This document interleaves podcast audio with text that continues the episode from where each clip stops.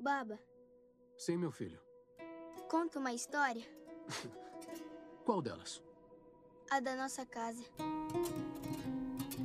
No dia 28 de agosto de 2020, a gente perdeu o que seria a encarnação nessa, nessa realidade, nessa dimensão do T'Challa, o Chadwick Boseman. Infelizmente ele faleceu em decorrência a um câncer. E eu não poderia começar esse cast comemorando como a gente sempre faz, em vista dessa notícia tão triste. Afinal, o Pantera Negra 2, Wakanda Forever, ele se trata de, de um luto, né? De, de um respeito muito grande a um ator que foi muito mais do que um artista. Ele foi um símbolo. Ele encarnou nas telas dos cinemas, nos filmes de super-heróis e para toda uma geração, um personagem que vai muito além do que a gente entende como super-herói.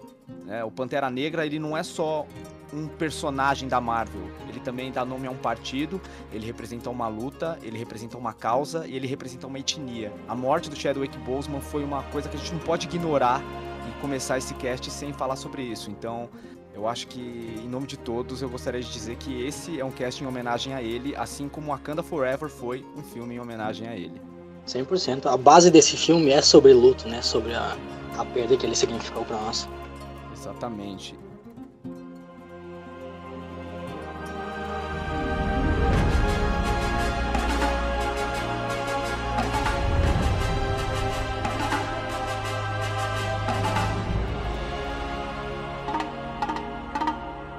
E aí, eu gostaria de perguntar a vocês, o que será que veio primeiro? O ovo ou a galinha, né? Porque o personagem Pantera Negra, ele estreia no Quarteto Fantástico número 52 em 1966. Mas o Partido dos Panteras Negras, um partido que lutava, mesmo que seja com punhos, contra a opressão e contra o racismo norte-americano, foi um partido fundado em 15 de outubro de 1966. Não dá pra dizer ao certo se o partido ele foi fundado como uma homenagem ao Pantera Negra dos quadrinhos, aquele super-herói criado pelo Stan Lee. Mas a gente pode dizer com certeza que o nome Pantera Negra não é somente um nome relacionado a histórias de super-herói. Ele vai muito além, é um nome de luta e eu acho que o Wakanda Forever, ele fala sobre isso. Ele fala sobre minorias, fala sobre luta, fala sobre luto, fala sobre continuidade, fala sobre conquista. E pra isso, pra apresentar pra vocês aqui no Multipop a melhor banca possível pra gente falar um pouco sobre esse filme, se ele é tudo aquilo que a gente esperava que ele fosse. Afinal, ele teve vários problemas, não só a pandemia, mas também a, a perda tão grande do seu protagonista. Mas mesmo assim, eu acho que ele consegue passar uma mensagem, seja ela positiva pra alguns e seja incômoda pra outros. E essas pessoas que se incomodam com a mensagem que esse filme passa, provavelmente não estão ouvindo o cast, mas se tiverem, então, meus amigos, prepare-se para ter uma aula de história sobre o que é etnia, racismo e principalmente colonialismo dentro desse nosso mundo. Então, para isso, eu trouxe aqui uma equipe maravilhosa, uma bancada incrível. Começar pela pessoa que está aqui na minha frente, Marcelo. Por favor, fala um pouco sobre o que, que você achou dessa experiência e se apresente para um público que já te conhece de, de sempre, né? E aí, pessoal, tudo bem? Como é que vocês estão? Cara, antes de tudo, fogo nos racistas. Eu acho que eu não posso começar falando diferente de um filme que fala tanto sobre, sobre luta e luto. Né? Eu acho que, além de ser um filme de luta, também é um filme de luta.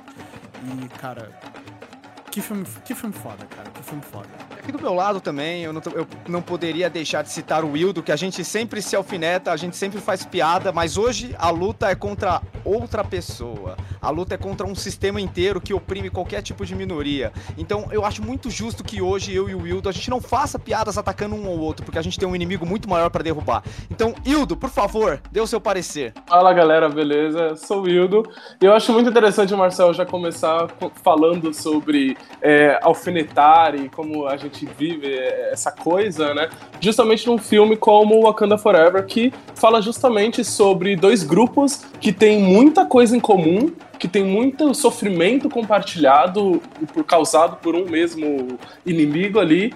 E que no final das contas entende ou não, né? A gente vai debater isso aqui durante o filme, que na verdade o inimigo agora é outro, né? O inimigo é e sempre foi o mesmo colonizador branco que tenta dividir a gente. Então acho que sim, acho que hoje talvez a gente não faça nenhuma piadinha, mas que sempre a gente tá aí lutando com a mesma, com o mesmo intuito e com a mesma visão. Além de latino, eu também sou uma pessoa amarela, né? Eu sou lido pela sociedade como um homem asiático amarelo e muitos asiáticos às vezes esquecem que eles são minorias.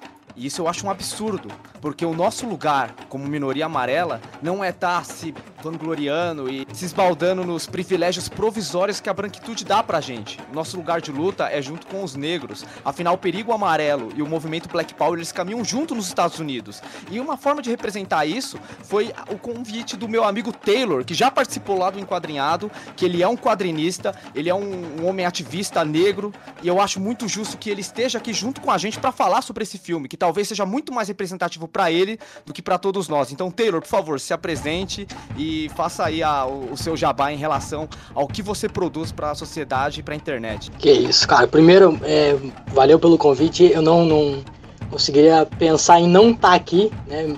Porque é um filme que fala diretamente comigo.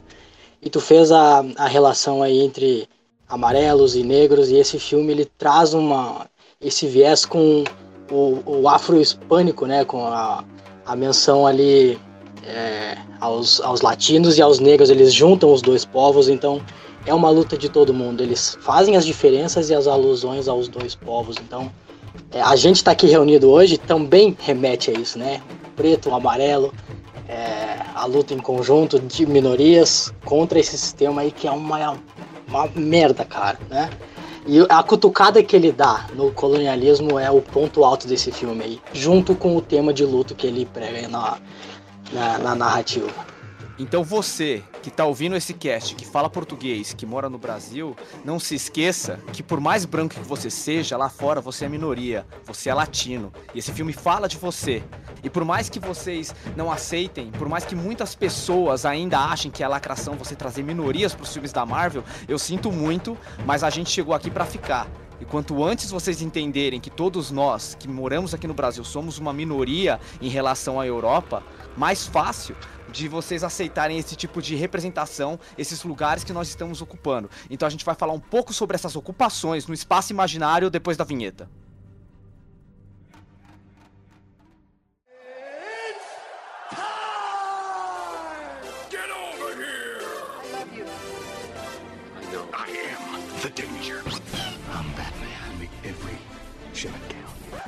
Just roll. Action.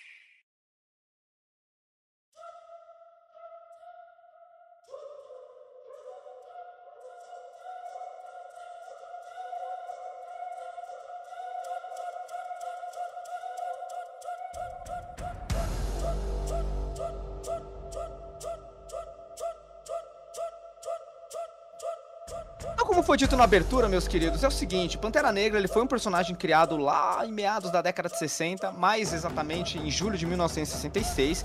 Ele ganhou um primeiro filme que fez um grande sucesso na Marvel, introduzindo Pantera Negra e transformando ele num fenômeno social, assim como o protagonista do filme, o Chadwick Boseman, que por causa do carisma e por causa da postura que ele tinha em relação aos outros personagens e também fora das telas, ele acabou se tornando uma figura icônica, impossível de ser substituída. E infelizmente a gente viu o ator partindo em decorrência decorrência a um câncer aí em agosto de 2020. A gente sabia que seria uma, uma tarefa impossível para o Ryan Coogler, que é o diretor do filme, pegar e realmente dar continuidade a essa história sem o Chadwick Boseman, com o T'Challa como protagonista. Então, dentro da história, assim como na vida real, o T'Challa acaba falecendo em decorrência a uma doença que não é especificada dentro do roteiro, mas a gente sabe que, infelizmente, ele partiu e que nenhum dos personagens do universo Marvel, com toda a tecnologia, com toda aquela ciência, foi o suficiente para salvar a vida do nosso, do nosso rei de Wakanda.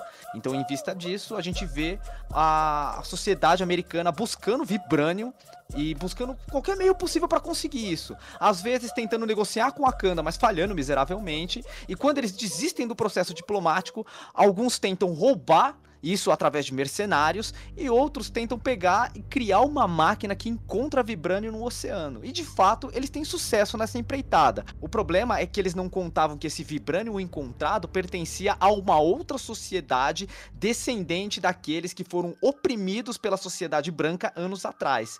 E é nisso que a gente conhece Talocan que é uma sociedade submarina tal qual Atlântida do universo DC Comics, né? Afinal, ela era Atlântida do universo Marvel que foi realocada e foi ressignificada dentro do MCU, só que dessa vez com, com características é, muito próximas ao que a gente encontra aqui em sociedades é, sociedades pré-colombianas, indígenas que moravam por aqui, principalmente é, relações às sociedades maia e asteca. Então eu queria saber de vocês, nesse primeiro, nessa primeira instância, em vista desse, dessa sinopse inicial, o que, que vocês acharam? Qual foi o, o, o medo inicial que vocês tiveram quando vocês ficaram sabendo da, da, que dariam continuidade ao Pantera Negra sem o Chadwick Boseman? Vocês acharam que ia funcionar? Vocês a, a, concordaram com o caminho que o diretor resolveu seguir depois do, do falecimento do ator? O que, que vocês me dizem? É, de primeira, eu acho que por, por, mais respeitoso, que, por mais respeito que a gente tenha pelo Chadwick Boseman, né? ele era brilhante, ele era o símbolo do Pantera Negra. Eu acho que o personagem é muito maior do que o ator. Então, pelo respeito é, ao ator, pelo, pela decisão que eles tinham que tomar nesse exato momento, eu concordei, mas em algum determinado momento ele, o T'Challa em si precisa voltar, né? E daí já entra numa questão de spoiler ali, mais para frente a gente debate isso. Para esse filme eu achei maravilhosa a saída que eles tomaram. Inclusive eu quero começar com a menção tirando o elefante da sala, tá? É, não sei como é que a gente vai conduzir isso daqui para frente, mas é, a questão da, da, atriz principal ali, da Letícia, ser anti-vacina, esse filme foi certeiro na veia, né? De botar ela tentando salvar o irmão de uma doença por meio da, da análise científica e dos testes de, de vacina, de é, composições e tal, e tudo que ela testava dava errado e um determinado momento acaba dando certo. É, eu comentei isso com o Marcel antes, que a porcentagem de eficácia era a mesma que as vacinas vinham provando no mundo real e que mostraram ser eficazes para o filme. Então, é, aquela mensagem que ele passa é que se todo mundo tivesse vacinado, se todo mundo tivesse colaborado, o T'Challa ainda estaria com a gente, entende? Só que numa metalinguagem muito, muito emocionante. Então, ah, esse só esse plot que tá no comecinho do filme já foi uma, um grande salto para para tanto para o filme quanto para a vida, né? A alusão do Pantera Negra de comunicar a situação é, da, da sociedade atual continuou viva e, e muito emocionante, muito forte. Então, é, a partir disso, eu acho que o filme se conduz muito bem com, com essa questão em, em cheio, né, batendo na nossa cara de, de, começo, e depois conduzindo todo o filme na base do luto e da, da na questão do legado também, né, de procurar um novo detentor de, de, do manto de Pantera Negra, quem que ia ser o protetor de Wakanda. Acabou fazendo uma alusão muito grande com a, a sociedade azteca, lá, como cada um deles conduzia o, é, a, a flor a flor coração, né? Para um só ou para todo o povo, qual que é o certo, qual que é o errado. Então a base de roteiro desse filme é sensacional. Eu acho muito foda que o, o filme ele inicia, né? Tipo, é, primeiro de tudo que um, um, grande silêncio, né? Era uma, uma coisa que a sala de cinema Acho que eu não tinha visto um silêncio tão sepulcral assim em décadas, é, assistindo, principalmente um, um, filme Marvel, né, do qual a gente espera que vai ser esse grande evento, essa coisa mais pipoca e tal. E é muito interessante que as primeiras frases que a Shuri fala é uma oração, né? Ela tá pedindo para que a deusa de, dela possa é, auxiliar ela a curar o irmão. E isso é muito, muito interessante partindo da boca da Shuri, que é justamente a grande pessoa de tecnologia, né? A grande pessoa de ciência. E eu acho que isso entra um pouco com frases que minha mãe ou que minha avó diz, do qual é tipo, no perrengue ninguém é ateu, né? Nos momentos de, de dificuldade e de grande desespero, até o mais forte dos ateus busca uma força numa divindade ou em algo do qual nós não conseguimos compreender direito. E é, é muito doido você ver o filme partindo disso para fazer justamente essa conexão com a forma que a atriz trabalhou na vida real, com a forma que as coisas que a atriz falou na vida real. E, e, e é, é, impossível você desvincular isso, eu acho, sabe? Tipo, é, eu sei que é uma polêmica muito grande e muitas, muitos portais, muitos lugares estão tentando não encostar muito no sobre isso, mas eu acho que é meio impossível, assim. É, foi algo que aconteceu que trouxe problemas até mesmo no período de gravação do filme que trouxe problemas após para o período de divulgação do filme. É, acho que depois a gente pode debater um pouquinho sobre como que foi o trabalho dela como atriz, como que foi o trabalho dela como por esse manto que ela é, precisa carregar no filme. Mas ali esse início dela pedindo forças para poder destruir um, uma coisa que tipo que é sei lá muito muito maior do que qualquer outra coisa para mim é muito, foi muito impactante sabe foi algo que ficou carregado comigo durante o restante do filme. É, eu, eu vou concordar com vocês. Eu acho que eu não tenho muito que eu possa acrescentar, além de dizer que esse começo realmente foi um. Foi o primeiro momento que eu chorei, dos vários momentos que eu chorei nesse filme. É, é um, é um começo muito forte, né? É um começo muito. É, bonito também, né? A forma respeitosa, né? Que eu acho que a gente pode dizer assim, que a produção do filme encontrou para poder dar, para poder não colocar o, o, o T'Challa, né, na, no restante do filme, né? Por que, que aconteceu com ele? Por que, que vai passar o manto para outra pessoa? Inclusive, se a gente não avisou uh, antes, o programa vai estar recheado de spoiler. Então, assim, se você não viu o filme ainda, aconselhamos você ver o filme antes e depois voltar aqui para poder ouvir, né, o que a gente está conversando, né? Porque a gente vai falar de spoiler, né? Bastante spoiler por aí. Então estejam avisados, beleza?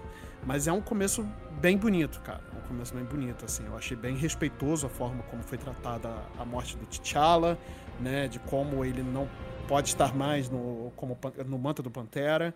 Ah, as fotos, né, e os murais dos, do, do Chadwick Boseman espalhados pela Wakanda, né, foi é lindo de ver, nossa, chorei de soluçar, eu realmente chorei de soluçar, e e vai, e vai muito do que vocês falaram sobre a, a própria Letitia Wright, né? Que é, é a personagem central ali do, do filme, né? A atriz central do filme. Ela tá em destaque em todos os pôsteres, inclusive. Né? Muito por conta da controvérsia dela né, em relação à desinformação sobre a vacinação.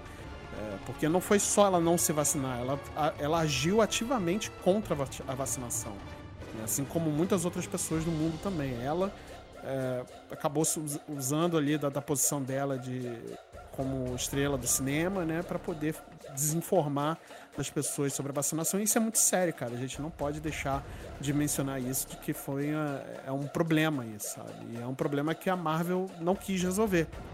É, para mim é um problema que a Marvel não quis resolver. Assim, é, seria beleza, seria muito ruim chegar no meio do, do negócio e falar, ah, beleza, vamos trancar e trocar atriz e tal, beleza.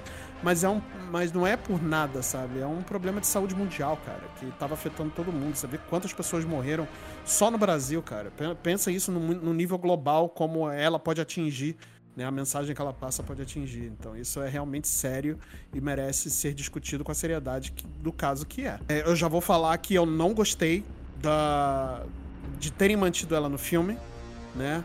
Apesar da dela poder passar mensagem em relação a preconceito, né? Enfim. Mas eu não gostei da, de terem mantido ela no, no, no filme. Eu acho que foi uma premiação para ela desmerecida. Assim, mano, é, eu, eu me vacinei, eu, eu lutei para todo mundo fazer isso. Eu concordo que é uma parada extremamente séria. É, e no começo eu procurei entender o lado dela. Porque para nós, para o povo preto, sempre foi instituído que a gente não tinha direito a escolher o que era feito com o nosso corpo ou não. É, inclusive tem uma história lá do Isaiah Bradley, que ele é, é baseado num conto real, numa. Um, selecionaram um, um, um, grupo de negros e foram testando vacina, matando todos eles e assim por diante. Então, de primeira, eu procurei entender o posicionamento dela, de não querer se vacinar. O, o grande problema, o grande estouro é que ela sendo representando a personagem que ela representa e tendo a voz ativa que ela tem e lutar contra isso, eu achei extremamente de muito mau gosto, sabe? Então, se fosse uma decisão dela baseada em algum contexto histórico, assim, eu, eu sabe, eu teria pendido um pouco na, nessa questão de entender, pelo menos entender ela. Mas o, o, grande problema é ela ter lutado contra e, tipo, disseminado aquilo ali, com, tendo o poder que ela tem, entende?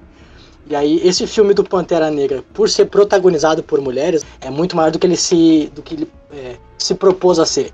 Se no primeiro filme o elenco era majoritariamente negro, agora o peso todo estava em cima das mulheres, porque só tinha um embarco de negrão ali, né, tipo, de, de núcleo principal. Uhum. Mas tá tudo mina, cara. Então, porra, e ela sendo a, a líder delas ali, tem um pezinho diferente, né? Mostre a eles quem nós somos. Mostraram que ia ter uma Pantera Negra mulher, né, cara? Eu realmente tava achando que seria a Shuri, que não teria como mudar isso nessa altura do campeonato. Nos quadrinhos, ela realmente a, assume o manto de Pantera Negra durante todo o reinado sombrio, que o T'Challa ele tá em coma. E, tipo, eu gosto dessa fase dela como Pantera Negra. E faz sentido pra história, inclusive. Faz. Eu gosto ela de Pantera Negra, mas em vista disso, do, do papel que ela desempenhou durante a pandemia, da, que a, o papel que a atriz desempenhou, eu realmente tava torcendo para que eles mudassem isso. Eu realmente tava preferindo que fosse a Okoi ou a Anakia ou até mesmo a Ramonda assumir o manto de Pantera Negra em, tipo, em vez da Shuri, sabe? Eu me incomodei muito com o fato de da atriz ela ter mantido e, tipo, ela ter se mantido no papel, mesmo com as declarações criminosas que ela deu em relação à vacina. Eu não consigo pegar e, e falar que algo algo contra a vacina no meio de uma pandemia mortal, da principal crise de saúde do século 21, tá ligado? Que a gente teve até então. Tipo, uma pessoa ela faz campanha anti-vacina. Então, para mim, nada. Eu não consigo dar uma palavra para esse tipo de comportamento que não seja criminoso, sabe? Então, eu realmente tava torcendo para ser a Ramonda, a Nakia, a Okoi. Mas, beleza, tipo, a Shuri, ela acabou sendo escolhida. Eu entendo. Eu, eu vejo que é, o roteiro que o Ryan Coogler ele concebeu e pra, pra personagem da Letitia é realmente uma punição pra, pra uma pessoa antivacina, porque o que o Taylor falou foi perfeito. Ela tava criando a vacina da Covid ali, praticamente. Tipo, é uma grande metáfora, uma grande alegoria a isso, sabe? Ainda mais com esse lance de que se, se a vacina, né, entre aspas, né, se a erva coração tivesse vindo a tempo, ela teria conseguido salvar o irmão dela. Quantas pessoas não passaram por isso durante a pandemia? Quantas pessoas não se perguntaram, cara, se a vacina tivesse visto, tal pessoa que eu amo não teria partido? Então eu acho que a gente tem uma, uma alegoria muito forte, né, muito pesada dentro do filme do Pantera Negra em relação a isso. E a Letitia, é, para ela foi uma lição, porque ela é a protagonista, ela é a cientista, ela é a pessoa que perdeu a família por causa da vacina, sabe?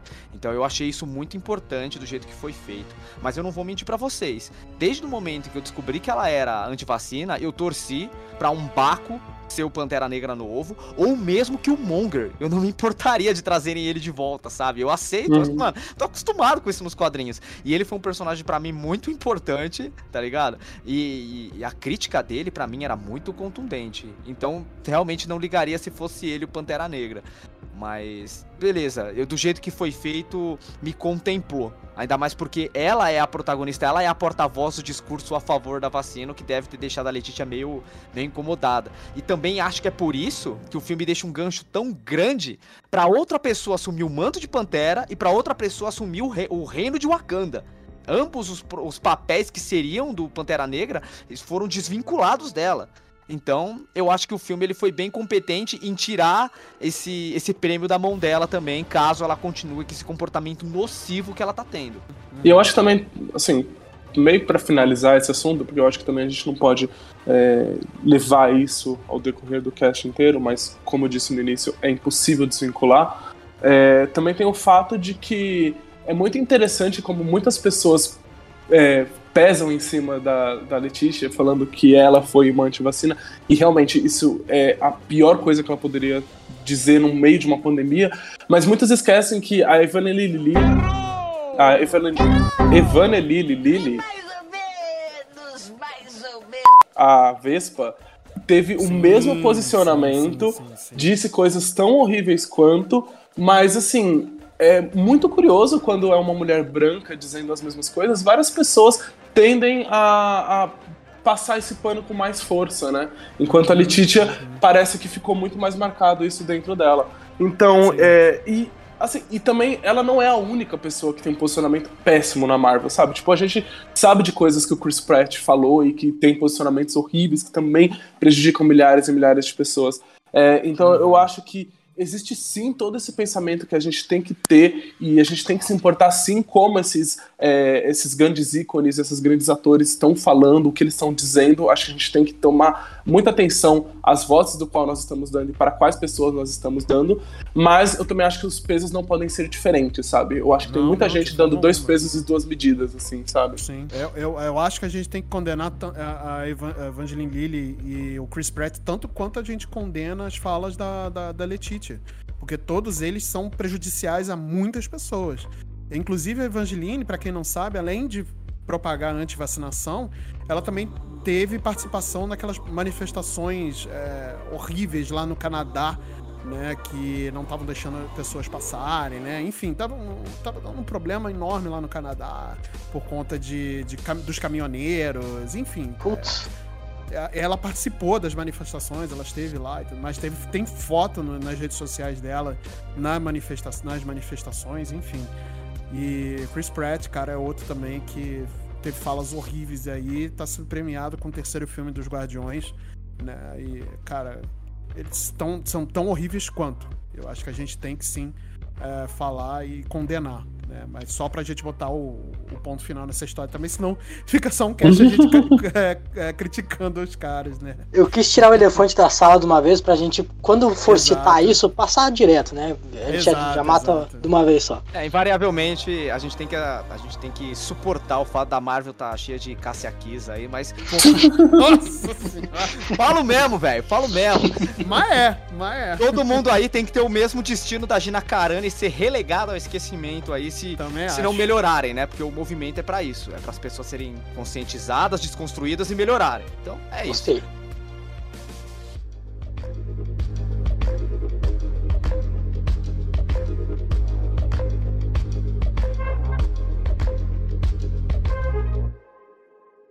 Mas em relação à trama no geral, é... Primeiro que a gente tem a apresentação do Namor pela primeira vez, que talvez seja um dos personagens mais antigos da Marvel Comics, perdendo só pro Tocha Humana.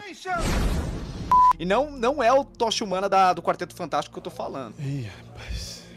Tem muita gente que acha, né, quando a gente fala, ah, não, porque o Tocha Humana foi o personagem que estreou na Marvel Comics número 1 tal, o pessoal pensa que é o Johnny Storm, e não é, tá ligado? É outro cara, ele é um androide muito mais na vibe do Visão, inclusive nos quadrinhos, o corpo do Visão, ele é feito em cima do Tocha Mundo original, muita gente não sabe disso, né? Mas o Namor, ele também foi um personagem aí desses primórdios, estreando na Motion Picture Funny Weekly de, em abril de 1939. Então o Namor é um personagem muito antigo. Nesse caso aí é um personagem da Marvel que tem um conceito anterior ao da DC Comics, mas coincidentemente e ironicamente também o Aquaman teve um filme estreado primeiro, né? Então a Marvel teve que dar uma rebolada aí para construir uma Atlântida que não fizesse que não fizesse referência ao que a DC construiu primeiro, cara. Então a gente teve aí um reworking em cima do que seria a Atlântida da Marvel e a gente teve um namoro também com características bem diferentes do que a gente vê nos quadrinhos, porque para mim, o namoro ele é tipo o Vegeta da Marvel, né? Tipo, um príncipe orgulhoso e não sei o que, tá ligado? E aqui eles fizeram um cara muito mais calmo, calculista, é, ainda assim agressivo como é o namoro dos quadrinhos, mas principalmente dando muito, muitas características mesoamericanas, principalmente de povos pré-coloniais é, relacionados aos maias, aos astecas, aos incas, sabe? É, evocando muito dessa cultura, trabalhando com línguas originárias também. Eu gostei muito de tudo isso e meio que dando uma Wakanda pra gente aqui da América Latina chamar de nossa. E eu queria saber se vocês gostaram dessa adaptação de Atlântida. Vocês acham que ficou diferente o suficiente do Aquaman para as pessoas por civis não chamarem de cópia? Vocês curtiram o namoro? O que, que vocês acharam? Só, só, antes de vocês falarem, eu acho que só uma característica ficou faltando desse namoro aí, cara, que é o talarico. O talarico vai mudar o mundo. Ele não talaricou ninguém. não, calma, você não deu nem tempo pro cara. Deixa o cara conhecer uma casada Mano, a sua Storm vai aparecer e aquelas asinhas vão bater, velho. Relaxa. Eita, rapaz. E olha aí, o cara foi ator de, de telenovelas, olha aí. Ah, namoro, namoro. Eu não falo mais com talarico, talarico roubou minha mulher. Eu não falo mais com talarico, talarico roubou minha mulher. Não, namoro significa sem amor, né? Então não vai rolar. Ninho sem namoro. O que, que, vocês acharam disso? Vocês acharam brega ou muito bom? Ah, eu achei brega maravilhoso. É o brega bom. É o brega bom. É o brega bom, exato, exato. Ficou foda, cara, é isso. Eu gostei porque o nome dele, o nome dele é Kukulkan né? Que é o Deus Serpente. Eu gostei, gostei disso, sabe? Namoro é a forma que as outras pessoas chamam ele. E eu acho que isso é uma coisa muito importante, né? Muita gente não sabe, por exemplo, mas ah, os gregos, eles não se chamam de gregos, eles se chamam de helenos. Quem chamavam aquele povo de grego eram os romanos, tá ligado? E aí, como o romano foi um povo muito imperialista, muito colonialista, a gente acabou, a, a gente se adequou a chamar os povos pela ótica deles. É a mesma coisa que aconteceu com o Japão, né? Quem deu esse nome de Japão para os japoneses foi Portugal. O Japão é conhecido como Nihon, que é a Terra do Sol Nascente. Então tudo isso a gente vê que a, tipo, tem o dedo dos colonizadores, tem o dedo da Europa colonizadora do, do, do, século XV, sabe? Eu acho que o fato do Namor ter recebido um nome desse, que ressignificava o que ele era, principalmente da boca dos próprios espanhóis, eu achei muito interessante e muito pé no chão. É brega, mas se comunica muito com o que os brancos fazem na vida real, fizeram, principalmente com povos oprimidos. Então, para mim, faz sentido e eu gosto dessa ideia de que esse personagem ele não tem amor pela, pelo povo da superfície, justamente pelo que eles fizeram com o povo dele. Então eu gostei. É brega, mas eu gostei. Pô, hoje eu tô polêmico, cara. Falar desse filme é uma, uma loucura. Mas vamos lá, o filme ele traz dois paralelos ali sobre colonização, sobre apontar o dedo para os verdadeiros culpados, é tanto quanto é, o, o Talocan faz com a superfície, quanto a África faz com o, o Wakanda faz com a França, né? E é, é direto. Eles botam lá um, um ministro, lá um gerenciador americano para falar sobre as coisas, mas a mina que tá de frente com a Ramonda é uma francesa. E aí eles fazem a alusão lá a colonização da, na França lá, que todo, toda aquela invasão e a doutrinação africana em cima da, da, da cultura francesa é, é, trazida agora, porque eles tentam, entre aspas, amigavelmente lá na ONU, e daí ninguém entendeu a sobreposição dela de estar de tá lá, é, fazendo alusão com o pessoal da, da, da de Talocan, com a é, os americanos, ao, ao, mesmo tempo que superficialmente eles tentam é, no, no, diálogo, né, na democracia, no, no, na amizade, mas por baixo dos panos, na, nas profundezas eles tentam roubar e colonizar e matar e, em prol do que eles querem. Isso que é o que é o bizarro desse filme. É, tanto que, na verdade, as cenas são sobrepostas, né? No primeiro momento, é, a gente tá lá naquela ONU, né? Onde a rainha tá conversando com os principais líderes e falando, né? É, incisivamente o como eles não irão entrar em Wakanda e fazer simplesmente o que eles quiserem fazer. E as cenas são sobrepostas com os ataques, né? Que a gente não sabe americanos, da, acredito que americanos. É, e ao mesmo tempo você vai vendo, né? A, a parte o como a fachada ali é aquela fachada de, de boas maneiras, de uma conversa e olha, não, olha só como eles são primitivos, não sei o que lá. E no final das contas, é, por debaixo dos panos já estava acontecendo todo aquele ataque, eles já estavam tentando é, obter o, o Vibranium por outras, de outras formas, né? A cena é fantástica, cara. É... E mostra exatamente o poder da Ramonda, né? é, de como é, é, de, a imponência dela, de como é a soberana, né, de Wakanda, né, enfim, chegando ali com as seguranças dela, e aí depois entram as, as Dora Milaje, cara, muito maneiro, é muito maneiro essa cena, cara, eu adoro essa cena. É, essa cena, assim, no geral, tipo, em relação a Talocan e Wakanda, eu tava, eu tava vendo algumas coisas sobre isso e, tipo, um canal no YouTube apontou uma coisa que eu realmente achei bem interessante, que o Wakanda tava muito desvantagem em relação a Talocan. Porque na história conta, né, que a, o Vibranium acabou caindo aqui na América Latina e esse Vibranium reagiu com uma planta de cor azulada. E aí, tipo, as pessoas que faziam parte de uma tribo maia acabaram tomando é, o, o, líquido, né, a seiva, o remédio produzido dessa planta azulada, e eles perderam a capacidade de respirar oxigênio, mas eles conseguiram respirar ar. Então, em teoria, todos os habitantes de Talocan eles é, beberam da erva coração ou algo muito similar do que o T'Challa, sabe? Ele é, tipo, é uma nação inteira de panteras negras. O Namor, ele é um ponto fora da curva porque além disso, ele é mutante e ele fala com todas as letras, né? Eu sou um mutante, igual aos quadrinhos. O que, eu, o que eu achei foda eles manterem isso aqui corajoso, porque se eu não me engano, é a primeira vez que a palavra mutante é dita com todas as letras no cinema. Né? A gente já ouviu isso, esse termo ser usado aí na Kamala Khan e tal, mas no cinema, se referindo ao Namor como mutante, foi a primeira vez, cara.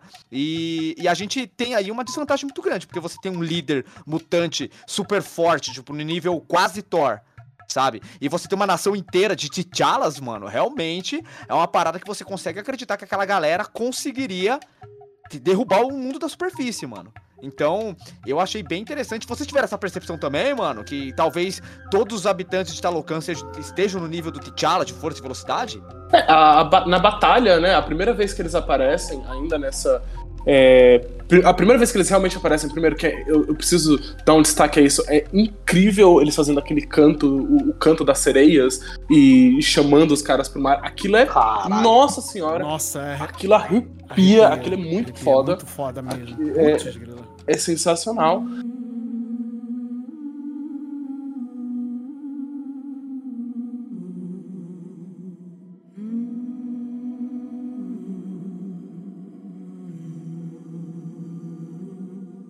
E em seguida, quando a gente vê eles em ação mesmo ali, né?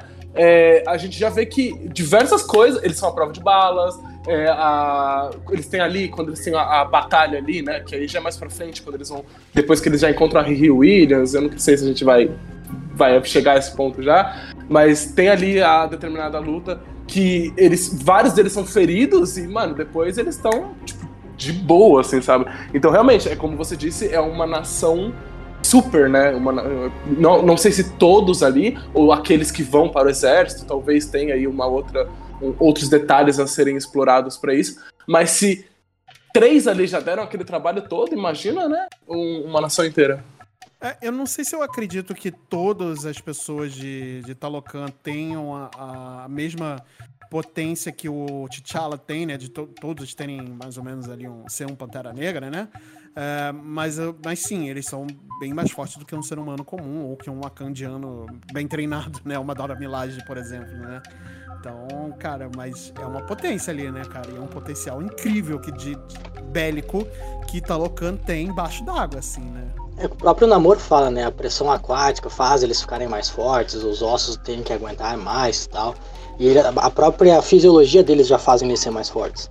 E aí um dos embates que a gente vê é justamente isso, né? Sobre força e técnica. Ah, enquanto as Dora Milaje tem técnica pra cacete lá, lutando e aguentando, batendo de frente com os caras que são mutantes, a gente vê que o casamento do, do, das técnicas que eles pregam ali caberia uma, uma nação fodida, né? Se, se, as duas se unissem, é, contribuíssem entre. E aí vem aquele ideal, né? De qual é o líder que tá certo, em disseminar a, a flor coração para toda a população ou só para um líder?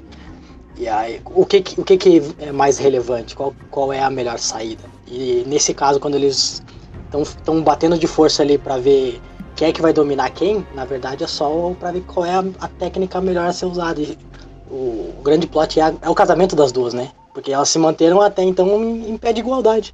Então, eu acho que isso isso para mim é uma das coisas que o filme, eu não sei se ele trata com a clareza que eu gostaria que ele tratasse, assim, sabe?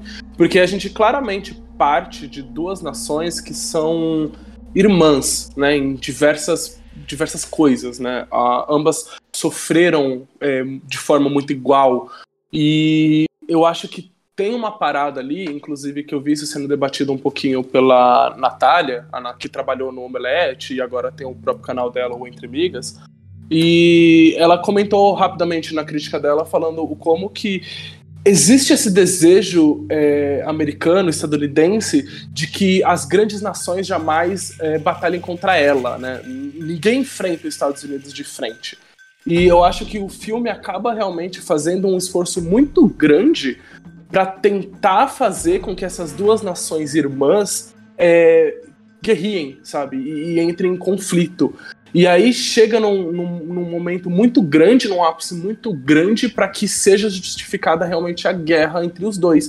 Porque de primeiro, o que acontece, né, que o, o filme mostra pra gente, é que o, o namoro está em busca da cientista responsável pela criação das máquinas, para dar um fim nela e, e não ter mais como é, isso ser reproduzido.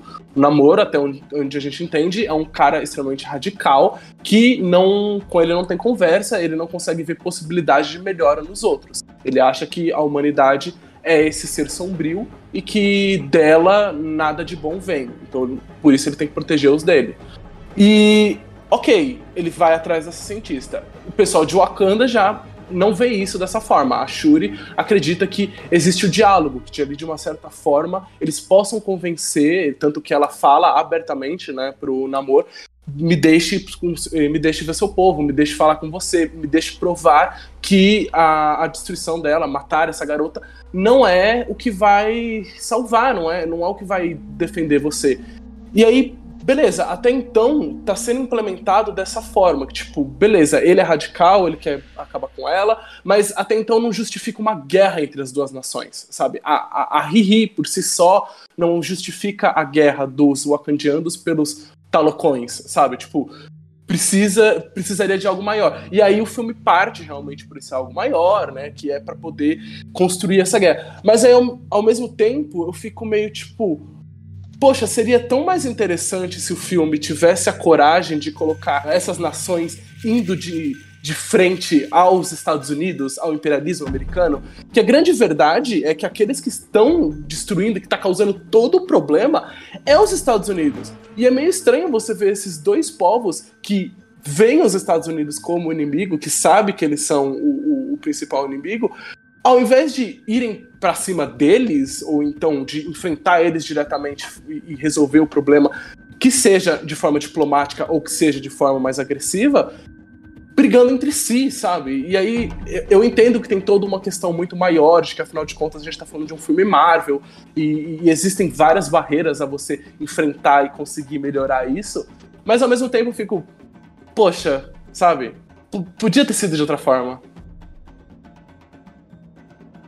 Mano, tu levantou um ponto sensacional aqui. Porque eles botam lá o povo de o, o povo de Wakanda apontando o dedo pra França eles mostram a guerrilha lá, o massacre da, na colonização espanhola, mas em momento nenhum eles falam da, da colonização americana nos outros povos, né? Eu, mas por cima, assim, eles, eles citam que o povo é ruim, o Namor fala muito nisso.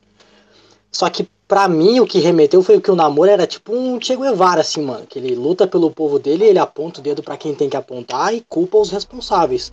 E pune esses responsáveis. Ele é um cara totalmente efetivo. Eu não diria extremista, eu diria é, radical, sabe? É, se, se, o mal tem que ser cortado pela raiz, mano, vamos cortar, porque senão a coisa vai piorar. E no momento que a gente tem a, a culpada, que seria a Hayley Williams, por mais que ela tenha sido enganada, é, o, o, a raiz seria ela, entende?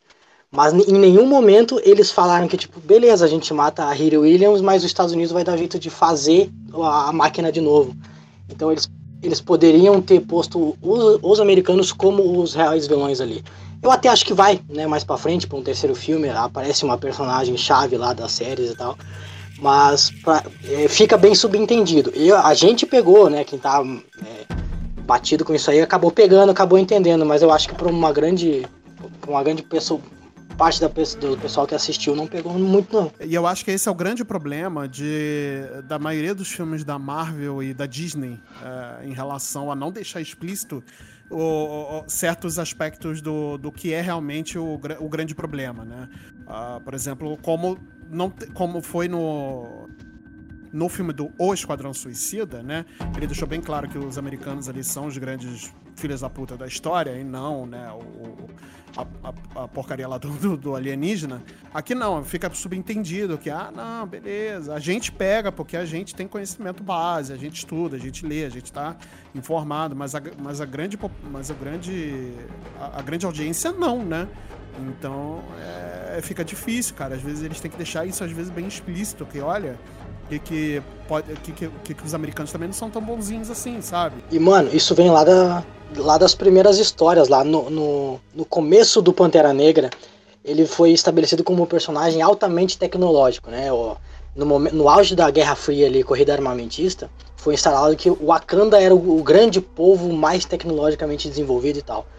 E aí acabou com aquele negócio que tinha nos quadrinhos. Acabou não, mas deram um, basta naquele, é, naquela temática que os quadrinhos vinham fazendo, principalmente com o Stan Lee e o Jack Kirby, de embate entre União Soviética e Estados Unidos. É, o grande temática daquele, daquela época era isso. E a partir do momento que eles estabelecem Wakanda como detentor, eles tinham que trazer alguma coisa para os Estados Unidos. E aí levaram o T'Challa direto para lá, para ele virar um vingador, para dizer que a grande população partilhava daquilo com de bom grado, como se quisessem, sabe? É, é muito estranho isso, cara.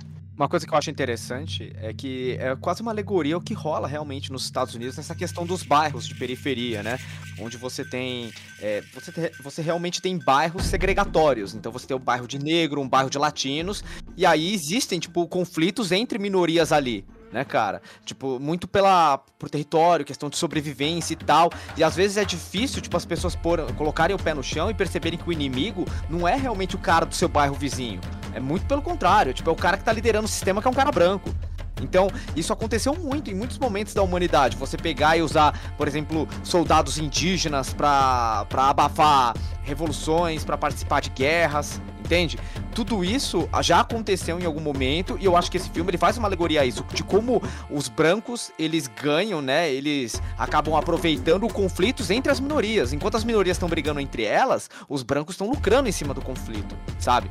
E, e eu achei que a Wakanda lutando contra Talocan é uma grande alegoria a isso. E tanto que por muito tempo eu acreditei que ia ter uma pessoa meio que manipulando as cordas das marionetes, sabe? Eu, eu tava crente que ia ser o Doutor Destino, que ele ia fazer a aparição dele aqui e que o conflito entre Wakanda e Talocan seria tipo uma parada dele, uma nação europeia e tal. Não foi colocado e eu gostei até tipo da, da minha teoria tá, tá equivocada porque eles realmente colocaram lá a, a Condensa de, de La Fontaine como uma das potenciais vilãs, porque ela ela representa o que é os Estados Unidos de fato, sabe? Ela tá meio que construindo os Thunderbolts que é tipo, os Estados Unidos é bem essa cara, de, depois dele pegar e bancar o, o super-herói Capitão América na frente das câmeras, mas ele ter, tipo, uma, uma galera Black Ops, uns mercenários pra, tipo, desvincular, desmantelar nações que são perigosas para eles entende? E usam uma equipe lá de, de mercenários por debaixo dos panos para resolver isso. Então eu acho que a Della Fontaine aparecer aqui é bem esse papel dos Estados Unidos mesmo. Tipo, ah, é, os Estados Unidos olhando para aquele conflito que tá acontecendo e vendo aonde ele pode lucrar com aquilo. E se, se ele pode lucrar alimentando aquilo. Então eu realmente achei bem interessante essa escolha de colocar essa personagem aqui. E, e eu eu gostei muito dessa mensagem, principalmente mais pro final do filme, de que as minorias elas ganhariam muito mais se elas não brigassem entre si e entendessem que o vilão é justamente, tipo, o branco colonizador que tá no topo do sistema até hoje, sabe? A gente sabe que existe uma, uma hierarquia étnica, principalmente em países aqui das colônias, como, que já foram colônias, como o Brasil, Estados Unidos, onde ainda hoje, mesmo a população originária sendo indígena, mesmo os asiáticos contribuindo com a cultura, mesmo com a população brasileira sendo majoritariamente negra, ainda assim tem pouca participação política.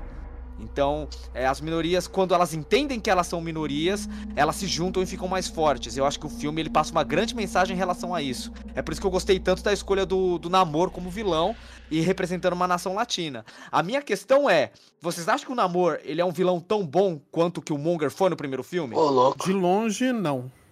Eu acho que Namor não foi nem de longe perto do que o que o Monger foi e que representou pro primeiro filme.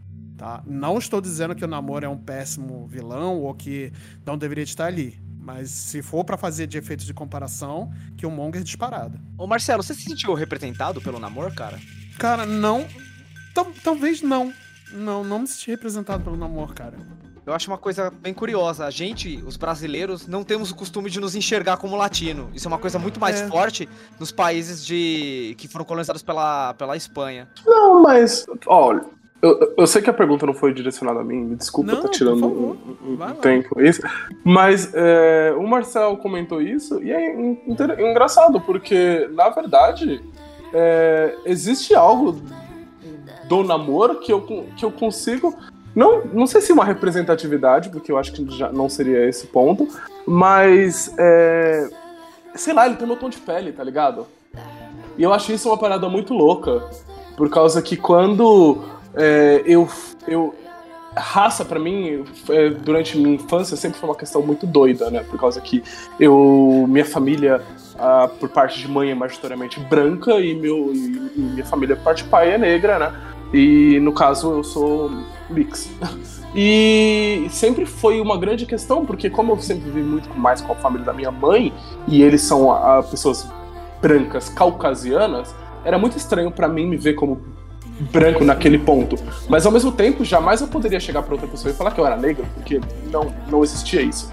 E eu acho que para pessoas que eu, eu, já vi, já tive várias conversas com pessoas sobre essa essa parte e sobre essa questão e eu acho que existe algo ali e ver alguém como um namor, sabe? É, sei lá, me traz um certo não um conforto, mas me traz alguém que eu possa poder que eu consiga entender sabe, que tá ali no, no mesmo rolê que o meu. Eu não sei se tá fazendo sentido ou se você tá falando muita bosta. E se eu tiver, desculpa. Mas é por causa que eu acho que eu consegui ver no namoro. Uh, eu, eu, faria um cosplay do namoro, tá ligado? Uhum. Inclusive, sem nenhum problema, assim, sabe? Eu acho que existe ali nele um, um personagem que, tipo assim, pô, legal, tá isso. Passa, cara. É, mano, passa largo. É, no filme, na saída do filme, eu, eu tretei com uma galera assim de, de. Sabe aquela cutucada monstra que tu dá e sai fora? Tinha uma, uma molecadinha lá bem novinha, assim, todos brancos, mas branco, branco. É, minha cidade é 99% branco. E aí eu vi eles comentando que não gostaram da abordagem que o filme trouxe na questão política, de apontar isso e tal. E daí eu perguntei para um dos manos que se ele tivesse aqui na época da, da invasão portuguesa, se ele ia bater palma pros portugueses, ele não gostou. Aí eu falei assim, cara, numa segregação de preto com branco, tu acha que tu entraria para onde, né? Se fosse preto e branco, tu acha que tu entraria nos brancos? Não entraria. Se tu fosse para os Estados Unidos, tu não entraria para branco. Uhum. Então, é, é muito difícil pro, pro brasileiro se ver como branco puro. É, é, uhum. na minha cidade é complicado porque a maioria ainda é é, descendente de alemão, de polonês, de, e aí é. o pessoal aqui é branco, branco, eles chegam a falar diferente, tá ligado? Mas nesse, nesse caso em específico, coube essa comparação, coube a, a o toque que ele precisava ouvir para entender qual era o lugar dele, assim. Eu tenho certeza que Simone chegou em casa foi pesquisar alguma coisa sobre é, etnia, sobre raça, qual era o pertencimento dele. E, é, o filme se faz muito inteligente nessa questão de, de botar é, eu não sei como é que separa, se é etnia e raça, se é etnia e ancestralidade, mas tem, tem esse viés aí, né? E só pra, e só pra complementar a sua pergunta, Marcelo, porque assim, eu não, não me vi, não é por questão de, ó, não me enxergo como latino. Eu tenho total ciência de que eu, que, que eu sou latino e que em qualquer lugar do mundo eu entraria nessa categoria de latino, mas eu não consigo me ver no, no aspecto do namoro, sabe? Eu não consigo. Não, talvez ele não tenha sido direcionado para mim, entendeu? É, talvez ele tenha um direcionamento um pouco mais certo do que pra gente branco. É, talvez. É, a gente percebe que o namoro ele tenta resgatar bastante coisa dos povos originários. Eu achei isso muito legal. Exato, sabe? exato. Isso é foda, isso é foda demais.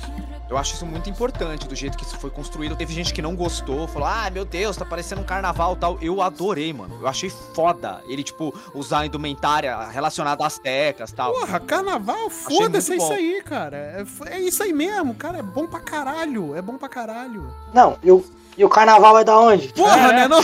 Pode crer. O pessoal ah. viaja, mano. Ah, parece. Mas... Parece carnaval. Não, Nossa. beleza, então. Porra, então tu acertou. comprou a ideia, então, então tu entendeu. Conta pra, pra eles. Eu acho isso é uma questão muito importante, cara, porque eu também, eu não, tipo, até pouco tempo, vai, até eu fazer minha, minha faculdade de história, eu não me enxergava como latino. Todos nós somos, independente se nós somos negros, amarelos, brancos, tá ligado? Todos nós somos latinos. E a gente é colocado, assim, Depende. A gente que tem uma coloração de pele, uma característica física que tem uma definição étnica, por exemplo, meus olhos ou a pele do Taylor, quando a gente vai para fora, isso chama mais atenção do que nossa origem. Mas uma pessoa branca aqui do Brasil, ela só, ela só percebe que ela não é branca quando ela vai para fora. Porque assim, é, no Brasil a gente não tem essa consciência, ela não é passada na escola como um todo, sabe? Eles não fazem questão de fazer a gente se enxergar como latino.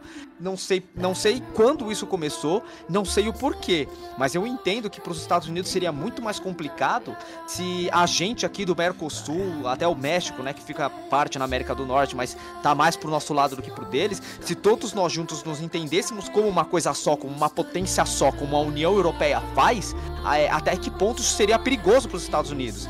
Então, eles incentivarem essa, esse descolamento do Brasil da América Latina é muito interessante sabe? E, e, funciona tão bem que até hoje pessoas esclarecidas não se enxergam como latinos.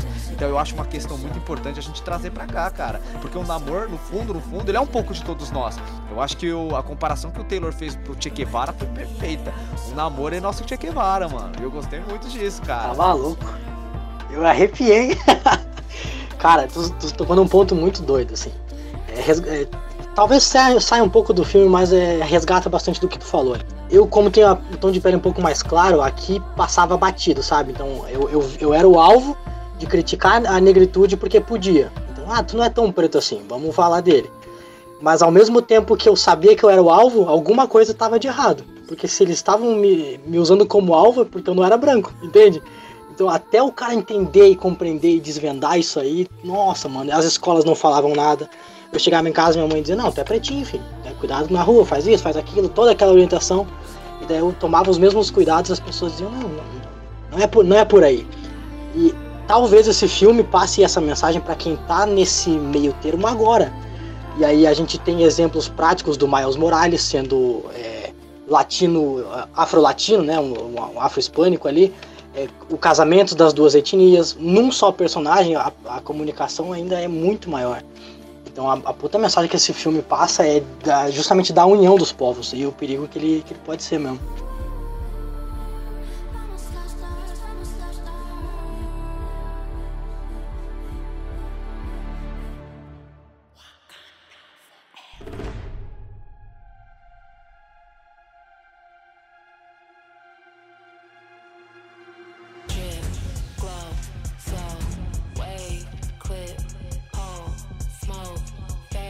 Sobre as protagonistas do filme, né? Porque a gente tem mais de uma. A gente tem a, a Shuri, a gente tem a Ramonda, a gente tem a Okoi, a gente tem a Nakia e a gente tem também, por que não, a Hiri Williams, que ela foi apresentada aqui pela primeira vez.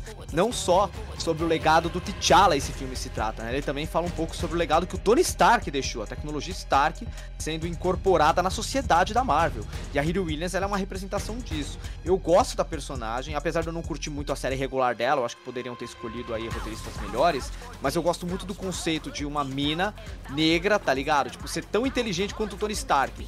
Tipo, fazendo um, um, um, contraponto muito bom a como mulheres negras são retratadas na cultura pop no geral. É muito raro você ter uma mulher negra, tipo, numa posição de genialidade científica. E eu gosto da Hiri, ela se enquadrar nesse papel. Então, entre todas as personagens que protagonizam o filme, esse, em determinado ponto, qual vocês curtiram mais? Olha, eu preciso dizer que eu, assim, eu não gosto do Homem de Ferro, né? Eu já falei isso abertamente para quem quiser dizer, não é um personagem que eu gosto. Eu tava feliz que ele morreu no Ultimato. E é isso aí. Quem não gostou, me xinga no, no, no Instagram. Ela, minha DM é aberta. Me xinga junto que eu também tô nesse grupo aí. então bora. Aproveita que a gente ganha seguidor já. Mas eu, eu preciso. Existe alguma coisa dentro da Riri Williams que eu consigo ver é, nela traços do porquê as pessoas gostam do Homem de Ferro. Não sei se isso fez algum sentido, mas no sentido de é, ela tem o humor ácido, a sagacidade de que todas as pessoas falam que o Homem de Ferro tem. E eu sempre fico tipo, ah, não, para mim ele é só meio um bosta. Mas parece que quando eu vi ela em tela e eu vi ela fazendo certas piadas que todas as pessoas falam que gostam tanto do Homem de Ferro fazer, eu comecei a compreender talvez isso com do, do apelo que esse personagem tem. Então é muito interessante porque eu consegui ver nela é, alguns aspectos que entregam para ela o legado de ter de, de, de ser de, desse personagem que querendo ou não é um grande ícone pop ao mesmo tempo, eu acho ela muito mais palpável, eu acho ela muito mais real, sabe?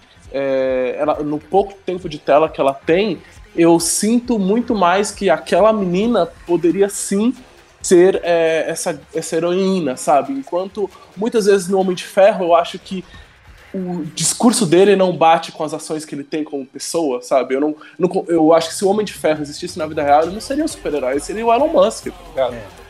Um homem grande com armadura. Sem isso, você é o quê? Gênio, bilionário, playboy, filho. É, é, desculpa, mas é, é, é, como eu vejo. E aí, ela eu consigo imaginar ela sendo uma super-heroína. Não conheço nada da Coração de Ferro, não sei como que é a adaptação dela dos quadrinhos pro, pra tela, em, geral. Eu já vi ela participando daquela, daqueles curtas animados terríveis que tem no Disney Plus. É, mas eu não conheço a personagem a fundo para dizer o quão bem foi adaptado, assim, mas sei lá, tive uma certa afinidade com ela. É, na criação dela, é, acho que ela parte do Bendis com o Mike Deodato, um quadrinista brasileiro, que foi. Ele é literalmente nos quadrinhos o que o Peter Parker foi lá na Guerra Civil. É, montando coisas de garagem, escoladão e tal, a inteligência artificial do Tony Stark vai até ela e ajuda ela a montar a armadura e tal. É, mudaram totalmente aqui para uma postura bem diferente e tal. E fazendo um link com o que tu veio citando até agora, É, uma coisa que me chamou muita atenção, talvez o, o público preto tenha entendido isso diretamente é, ligado, assim. O, o, preto em si, a mulher preta, ela é vista como selvagem, como rebelde, como agressivo, é, sem muita paciência. A gente vê isso estereotipado brincando na Rochelle lá do Todo Mundo Odeia o. Então, para desvencilhar dessa, dessa má postura, o sarcasmo é uma grande arma, porque a gente brinca, dá umas cutucadas aqui, dá uma risadinha ali, e, e para ela funciona muito bem, porque é o sarcástico, é o não, não chega a ser arrogante, sabe? É um sarcasmo engraçado e tal, porque tá dentro dela, é uma, é uma imposição um pouco mais leve. Pro Homem de Ferro não, não funciona porque se tu vai ver um milionário é, sarcástico sendo babaca e tem um tem de punhado porque eles acham legal e porque é comum. Então, trazer isso na forma dela, eu acho que combina muito mais do que com o próprio Homem de Ferro.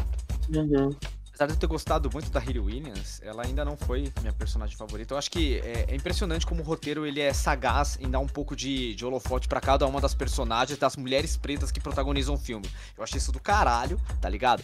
O meu destaque vai pra Rainha Ramonda, que puta mulher de presença em tela sabe? É, eu acho que. Eu entendo que a morte dela no filme representa um arco de crescimento, é, dá aquele aspecto de vingança da Shuri, né? Que em determinado ponto do filme, depois que a Ramonda acaba sendo morta por um ataque do Namor, a, a Shuri ela começa a ficar cada vez mais distante do que era o T'Challa e cada vez mais perto do que era o Killmonger. Eu gostei, eu entendo esse papel, mas eu não gostaria que ela tivesse morrido, porque eu acho que ela foi uma líder assim excepcional em Wakanda. Eu gostei muito, muito, muito da atuação dela. Eu sou a rainha da nação mais poderosa do mundo e a minha família inteira se foi. Eu já não perdi tudo que eu tinha. E eu queria dar um destaque também pra Lakia, né, mano? Porque desde o primeiro filme eu acho ela uma personagem muito interessante. A Nakia nos quadrinhos ela é muito diferente. Ela é, ela é mais uma vilã do que uma heroína, tá ligado? Ela é traidora de Wakanda. Ela já chegou a atacar fisicamente T'Challa. Ela não é o interesse romântico dele, como é aqui no MCU. Na verdade, quem faz esse papel é a Tempestade, por incrível que pareça aí pra algumas pessoas, sabe? E eu gosto muito da vida que a Lupita Nyong deu pra Nakia. Então, pra mim, ela ainda. Ela foi no primeiro filme, a minha personagem favorita depois do T'Challa, e aqui ela continua sendo. E para mim ela deveria ser a nova Pantera Negra, e não a Shuri, ainda mais porque a Lupita é uma atriz sensacional, ativista, é, super ativa no, no, movimento negro, ela fala mesmo que tem que ser, que tem que ser dito. Então eu gostaria muito que ela vestisse o, manto. Foi a Letitia, beleza, seguir os quadrinhos, tá de boa, mas eu não, não consigo deixar de associar a atriz com a personagem e a minha admiração acompanha as duas. Então eu gostei muito do jeito que trabalharam ela e elevaram ela a um patamar elevado, né? Tipo, pô, ela, ela agora é mais do que, tipo, interesse romântico, né? Ela praticamente vai é, cimentar a base pro novo Pantera Negra, né? Que vai vir por aí. é, fora que ela é uma nova personagem, né? A, as, as minas da meia-noite lá, como é que é o nome? Anjos da meia-noite. Anjos da Meia-Noite. Traje foda também. Outro nome foda, brega pra caralho, mas muito bom, cara. É, ah, mas eu preciso dizer que na, no, no que se trata do, dos Anjos da Meia-Noite, eu acho que ali cabe um pouquinho da minha. da parte do filme que eu menos gostei. Ou que eu. Não menos gostei, mas que eu mais me decepcionei com ele. Por causa que uma delas é a Michelle Cole, né? Que é uma atriz fantástica. Pra quem não conhece o trabalho dela, dá um Google, assista I May Destroy You ou Shimingam É, tipo, ela é uma comediante que faz uns trampos muito bons. E, e depois ela se reinventa com a Made Story. Ela, inclusive, ela estava sendo cotada por muitos fãs para fazer o papel da Tempestade no, no MCU. E ela acabou ganhando esse, esse papel dentro do, do Pantera Negra, né? Eu acho que infelizmente ficou muito pequeno é, ficou muito cortado e meio descolado do que o que o filme queria conversar, sabe? Eu sinto que talvez você pudesse ter cortado é, esse enredo e se você quisesse colocar essa, essa atriz já deixar ela salva para depois se apresentar ela mais para frente, beleza, não tem problema. Acho que ela podia só estar tá lá como uma das Doras Milages também. Eu acho que tranquilo. Você, a Marvel faz isso muito bem, que é apresentar um personagem depois desenvolver ele depois mais pro futuro. Mas eu acho que ali eu não sei, eu acho que é, beleza, ela ganha o traje e aí tipo eu fico tipo, ah, tá bom, aí ela, ela dá aquela na, ajuda lá na luta final, mas sei lá, talvez seja porque eu conheço tanto o, o potencial dessa atriz, sei as coisas que ela pode fazer e queria tanto que ela fizesse mais coisas no MCU, que eu acho que ver ela lá só como uma dos Anjos da Meia-Noite, eu acho que eu fiquei meio poxa, sabe? Podia ter sido mais. Podia ter sido mais, sabe? Ela podia ter virado pra câmera e falado: Então, na verdade, o meu nome é Auroro, sabe? Caralho, mano, nossa. Pronto, aí eu ia ficar tipo, ah, cara. É hora de lembrar por que me chamam de Tempestade. Mas uma coisa que eu acho interessante, pelo menos que salva um pouco, é que Anjo da Meia-Noite só tem dois, né? Que elas são meio que a tropa de elite das Dora Milaje. Lá no, dos quadrinhos é diferente, né? Nos quadrinhos elas têm um papel um pouco diferente e tal. Aqui elas meio que funcionam como a tropa de elite das Dora Milaje que a que a Shuri armou pessoalmente com aquela proto-armadura Stark lá, com tecnologia de Wakanda, né? E, e, ela é uma figura importante, né? Porque a NECA nos quadrinhos ela tem um, um interesse romântico na Ayoa, né? Que é uma outra Dora Milaje, que ela assume como general depois que a Okoi ela acaba sendo exilada lá pela Ramonda. Exilada não, mas tiram o cargo dela, ela se torna uma civil, ela deixa de ser uma Dora Milaje. E, e, isso foi mostrado no filme de maneira bem ampassã. A gente vê um beijo entre a NECA e a Ayo. E, tipo, achei interessante eles manterem esse relacionamento entre elas aqui também, apesar de não ter sido explorado. Eu, eu acredito que talvez no roteiro original a gente teria uma exploração maior dessas personagens, porque ela foi apresentada aqui, a Nika ela aparece logo no começo, ela é a, a Dora Milaje que, que dá o golpe lá no, nos mercenários e prende eles para levarem eles para Nações Unidas tal. Então eu entendo que talvez ela tivesse uma participação maior, mas em vista de tudo que aconteceu com o Chadwick Boseman e com a mudança de roteiro roteiro, é, eles tinham que é, acabar direcionando esse tempo todo para reapresentar o Pantera Negra como novo personagem, sabe? Uhum. Então eu, eu, acredito que tenha sido isso, né? Que ela tenha sido uma das vítimas da mudança repentina de roteiro aí que rolou no meio da produção. Cara, ficando bastante. É... E respondendo a tua pergunta, a minha personagem favorita foi a Ramonda, disparado, né? Não teve outra que teve um desenvolvimento melhor. Eu acho que uh, trabalhando em cima do que deveria ter sido esse filme, ou o que ele poderia ter sido muito melhor, em vez de dar um passo para frente, dar um passo para trás e jogar na segurança. Porque a gente não viu o Chaka atuando, né? A, como Pantera Negra. Eles poderiam pôr a Ramonda justamente naquele trecho do trailer que ela fala: pô, eu perdi meu marido, agora eu perdi meu filho. Então quem vai tomar conta dessa porra agora sou eu. Imagina ela de Pantera Negra, cara, ensinando pra Shuri como deveria ser feito. E aí, como a Shuri já tá estabelecida como cientista, poderia explorar um, um lado mais guerreiro dela, sabe? Talvez para o futuro, quem sabe trocasse atriz, enfim, porque a Ramonda não ia estender muito, muitos outros filmes, não. E a gente sabe que franquia tem que se estender para frente. Mas que fosse trabalhado isso de uma forma um pouco diferente, dando um peso muito maior pra Ramonda e não pra Shuri, como foi. E a participação do Michael B. Jordan, vocês curtiram?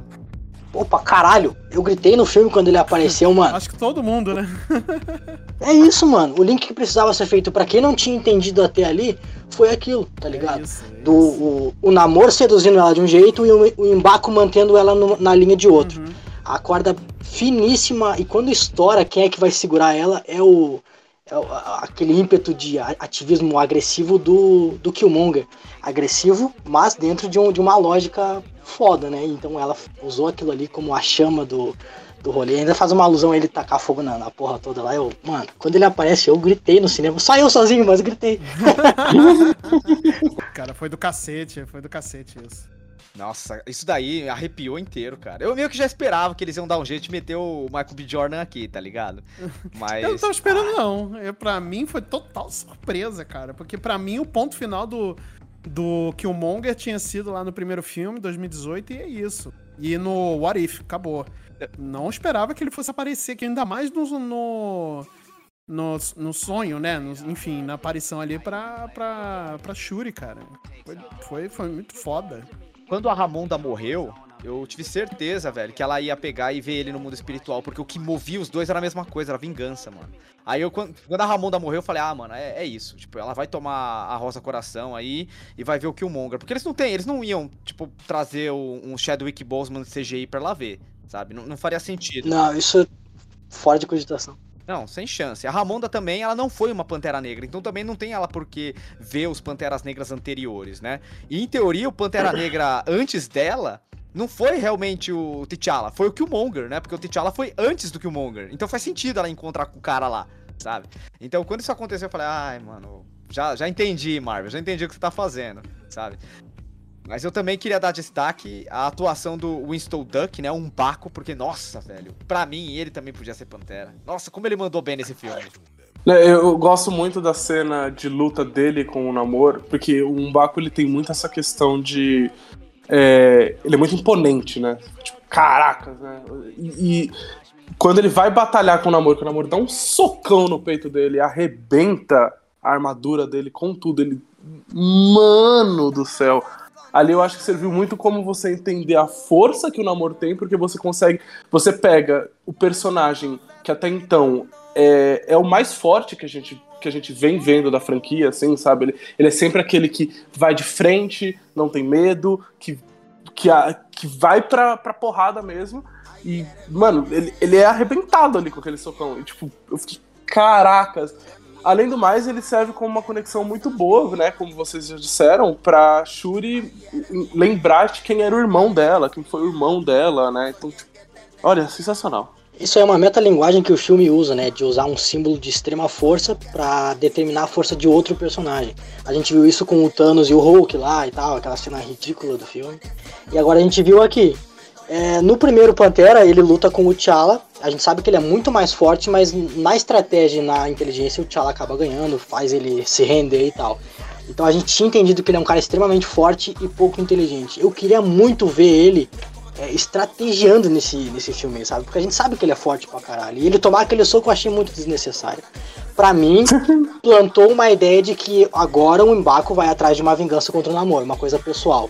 Ele buscar o reinado de Wakanda pode ser um, um, um viés quanto a isso, sabe? Ele dizendo, beleza, tu, tu foi lá, trocou ideia com a Shuri, não, não, não se entenderam, mas agora a treta é comigo. Que, qual que vai ser? Então, mano, eu acho que ele vai ganhar um destaque gigantesco pra um terceiro filme. E ele é um dos caras mais foda desse filme. Eu, eu não sei se necessariamente ele vai buscar uma vingança ali contra o Namor, porque ele mesmo não queria ir pra aquela luta final, né? Exatamente, cara. Então talvez Isso, não digo. Eu não digo vingança de. é, de iniciar uma guerra, né? a- atacar, isso, mas de se impor, dizer, não. é, Vocês não são os guerreiros mais fortes, não. Ah, Olha aí, a gente, sem a erva coração, deu um pau em vocês. Uhum. E agora? Sim, talvez num, num contexto do tipo, se eles se encontrarem novamente e acabar meio que entrando num conflito entre os dois ali, ok, beleza. Ah, entendi o ponto. entendi É, o ponto. isso. Isso, porque ele, ele, ele era o cara mais centrado ali, né? É. Ele não queria vingança, não queria, não não queria guerra. queria, ele não queria. Exato. Exato, exato. Por isso que eu curti tanto. É, porque ele viu, ele viu do que o namoro era capaz, sabe? Tipo, ele literalmente viu. É, ele, ele sentiu literalmente na pele do que o, que o cara era capaz de fazer. Sim. Mas foi uma bela de uma. Um, foi belo de um soco no meio das peitas dele, caralho.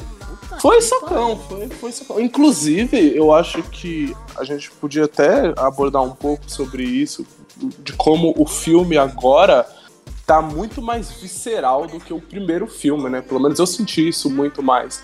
Que eu, eu tenho a teoria de que o Ryan Coogler no primeiro filme ele saiu um pouco frustrado de não poder ter feito as lutas que ele sabe fazer tão bem.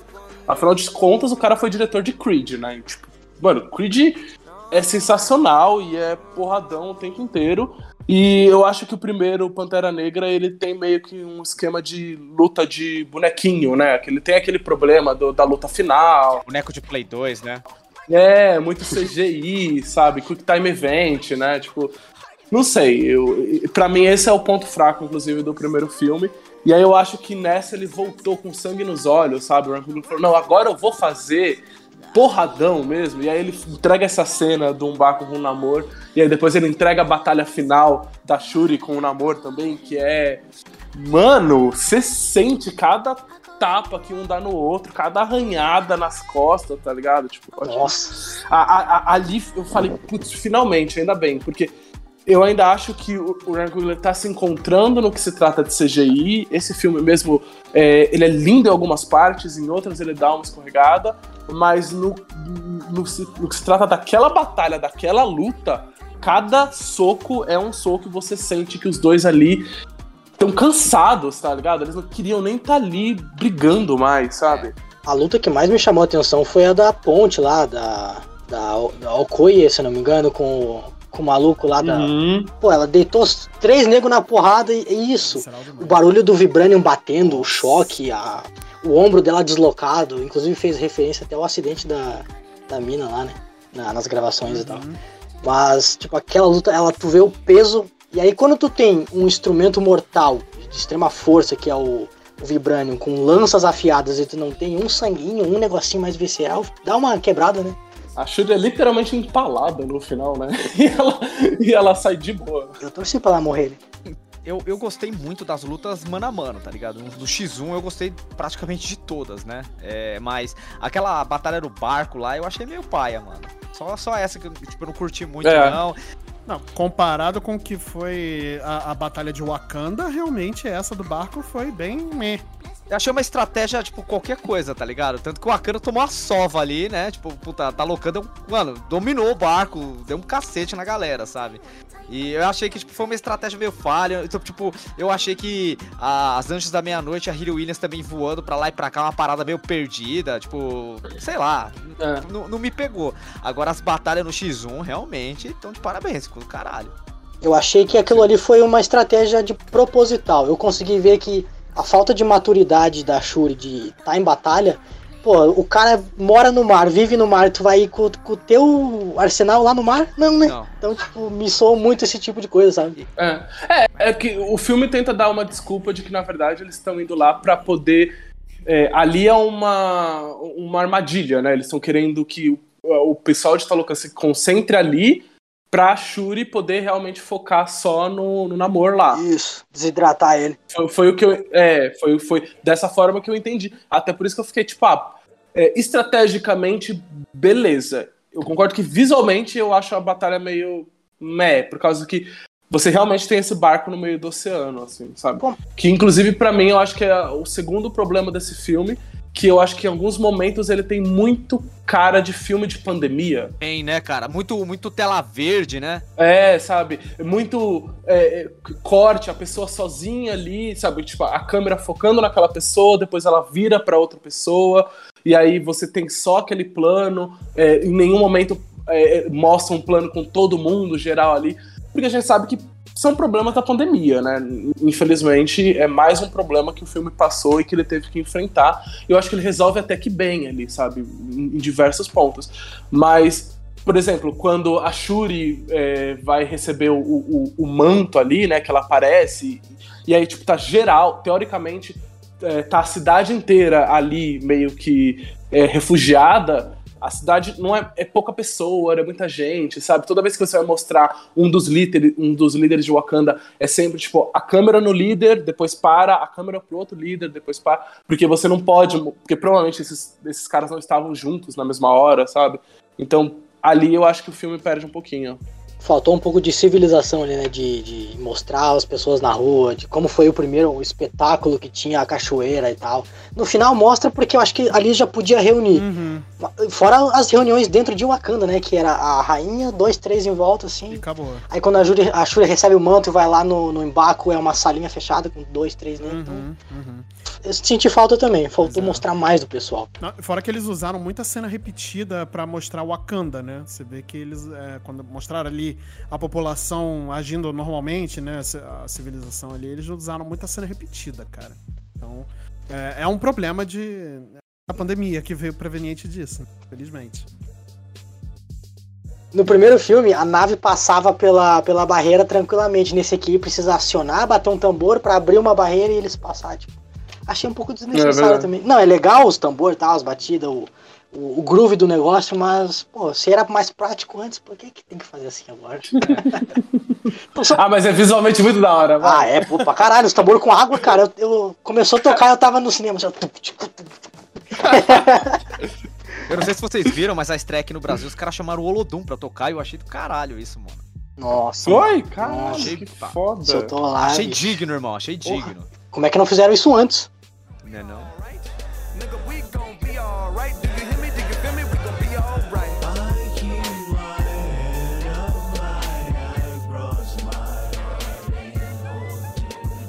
Agora vamos nos encaminhar aqui pro final do cast, pros finalmente. Vamos falar do, da cena pós-crédito, né? Que eu acho que é uma, uma parada que pegou muita gente de surpresa. É, onde a gente descobre, né, que a Shuri ela foi pro Haiti, que para mim é um país muito significativo para a cultura negra. Muita gente não sabe, mas o Haiti ele foi um dos primeiros, se não o primeiro país aqui da América a ter uma revolução armada, onde as, onde as pessoas conseguiram se libertar né? De se libertar da, das garras da colônia. E muita gente também não sabe que é um caso raro onde a gente teve uma revolução liderada por negros aqui. Isso eu acho que é uma parada muito importante. E justamente foi para lá que a Nakia acabou se direcionando, porque ela estava grávida quando o Thanos invadiu a Terra. Então ela concebeu naquele lugar o filho do T'Challa, que agora, depois de do, dos anos do Blip e depois também do, do que aconteceu lá no do, da morte do T'Challa, o menino já tem entre 6 e 7 anos de idade e ele é apresentado para Shuri. Vocês estavam esperando isso ou também foi um soco no estômago de vocês? Outro momento de choradeira. Outro momento de choradeira. Pra, pra acabar comigo, que eu já tava derretido no, no, na poltrona do cinema. Cara, putz grila, cara. Ryan Coogler, eu odeio amar você, cara. Putz grila. Pô, ela no Haiti me lembrou muito uma. O, o Marcel fez todo o, o registro histórico ali, né? Da, de ser um país forte e tal, que lá na época de 1830, mais ou menos, teve a invasão do Senegal, teve revolução ali, depois eh, influenciou junto com, a, com o Haiti, enfim. É, eu achei bastante forte eles citarem várias vezes ali que ela estava refugiada ali, que ela estava ajudando o pessoal dali. É, bastante escolas, bastante crianças ali, porque o legado vem dali, então foi um simbolismo muito foda. E no final, ter o filho do T'Challa lá crescendo, ele tem um nome diferente, mas depois fala que o nome dele também é T'Challa, né? Eu achei genial. E ali foi o meu, minha torneirinha aberta, né, cara? Eu queria complementar a fala do, do, do Taylor, porque o nome do, da criança é Toussaint. E aí a Shuri fala que é um nome muito importante, porque o nome do líder da revolta dos negros no Haiti era Toussaint Louvertier. Então, não é por acaso que ele tem esse nome. O menino tem o nome de um revolucionário real, do líder do, do movimento que libertou o Haiti, do movimento de negro, sabe? Então, nossa, quando ele falou que o nome dele era Tussam, mano, me arrepiou inteiro, cara. Pra quem curte Assassin's Creed, é, essa história, ela é inserida no lore do, do, do, jogo, falando que ele é neto do Adewale, que foi o primeiro, um dos primeiros assassinos negros, tá ligado? Então, o nome Tussam Louvertier é um nome de resistência negra. Eu achei muito foda eles darem esse nome pro moleque, cara. Eu não sabia disso, eu tô arrepiado inteiro, hum. maluco. Gostei.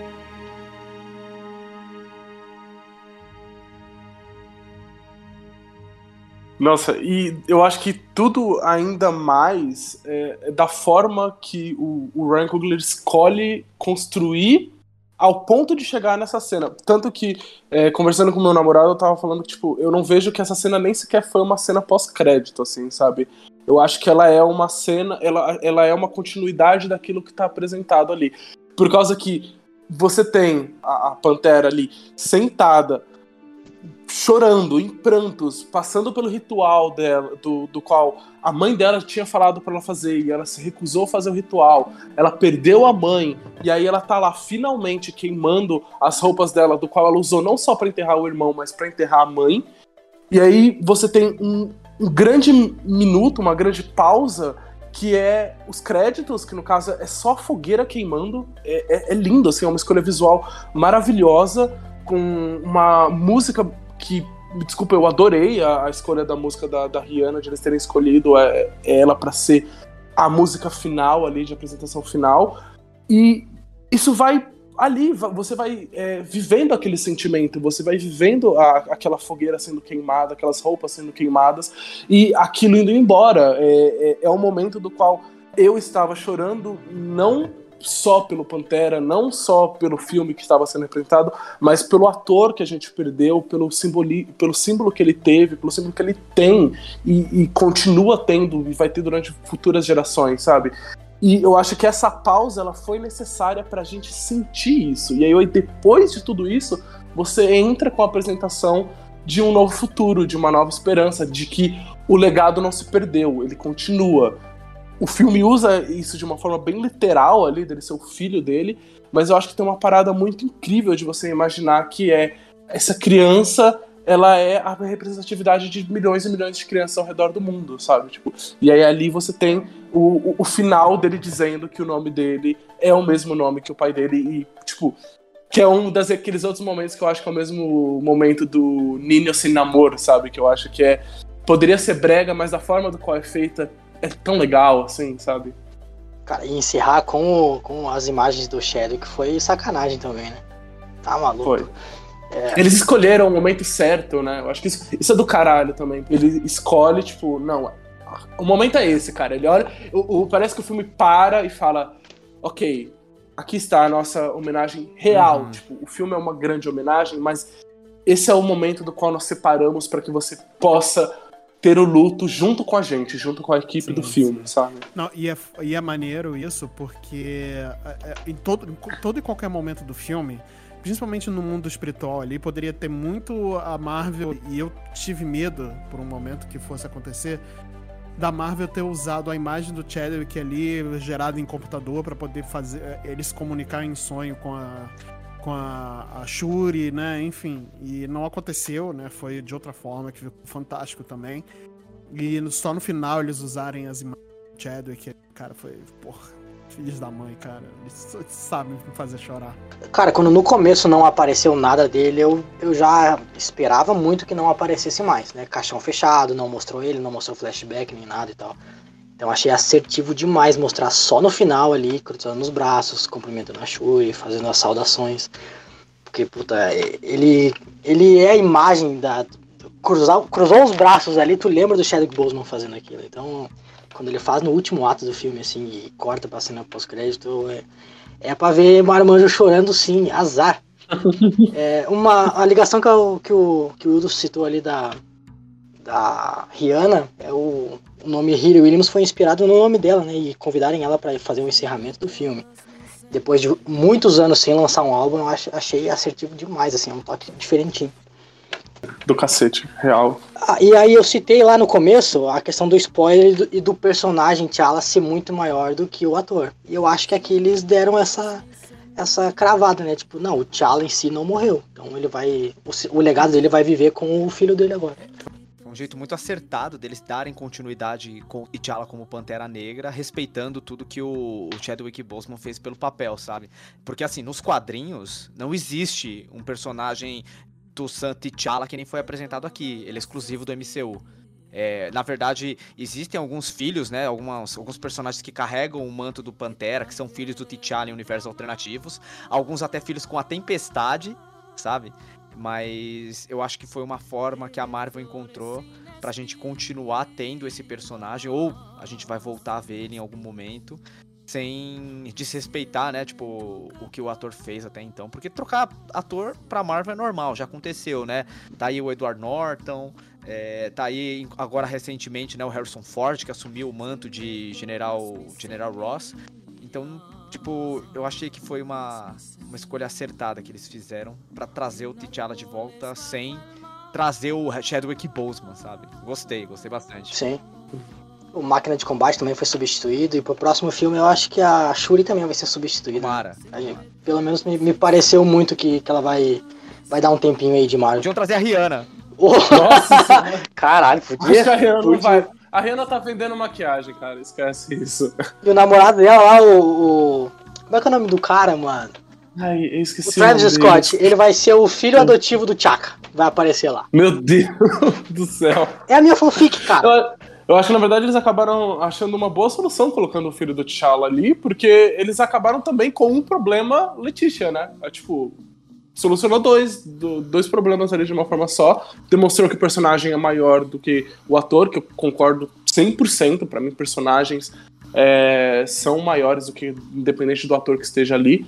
E ao, ao, mesmo tempo que você também tem um problema ali de uma antivax no, no seu grupo, né? E aí eu acho que se você quiser deixar ela simplesmente quieta e não falar mais sobre a Shuri durante um tempo, eu acho que é, é válido, eles conseguem fazer isso, sabe?